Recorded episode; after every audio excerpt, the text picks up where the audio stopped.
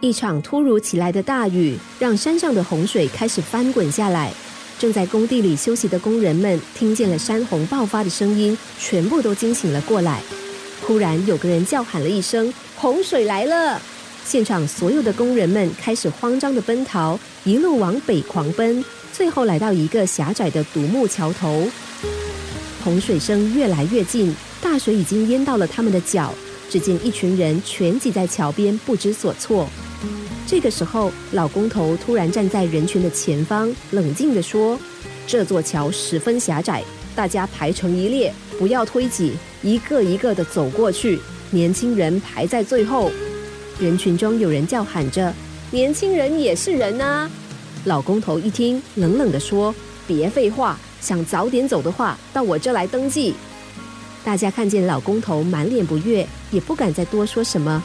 一百多名工人们很快的排成了一列，依序从老工头的身边走过了独木桥。洪水越淹越高，忽然老工头发出了一个怒吼声：“你还是个人吗？”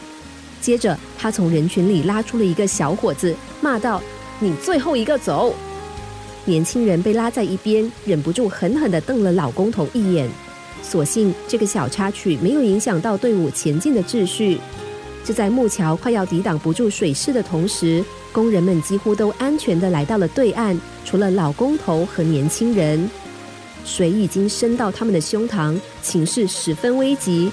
只见年轻人催促着老工头让他先走，但是老工头却怒吼着说：“少废话，你先走！”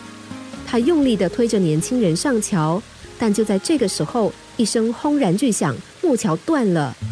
老工头亲眼目睹年轻人落入洪水中，原本严肃的脸顿时充满了悲痛。就在他张口想叫喊的时候，一个大浪忽然打在他的身上，两个人同时消失在湍急的洪水里。五天之后，洪水退了，一个满脸哀伤的老太太被人搀扶着来到岸边。她是来这里祭奠被洪水吞没的两个人。老太太说道：“老头子。”你还算有儿子相伴呢，而我却只有一个人呐。工人们这时都忍不住红了眼眶。这个故事里，我们看见了父亲指导孩子要懂得为大爱牺牲的画面。故事结束的时候，也看见为了亲情牺牲的画面。生长在强调个人主义的现代社会。我们早就已经习惯以自己为中心，处处只为自己着想。因为贪婪，我们鲜少愿意牺牲，只知道所求；因为私我，我们总是期待别人能够多付出一点，自己却不愿意多为他人着想。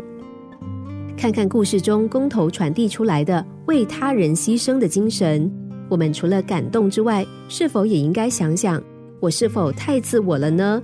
又是否忽略了别人的感受，以及与生命之间互动时的真正需求？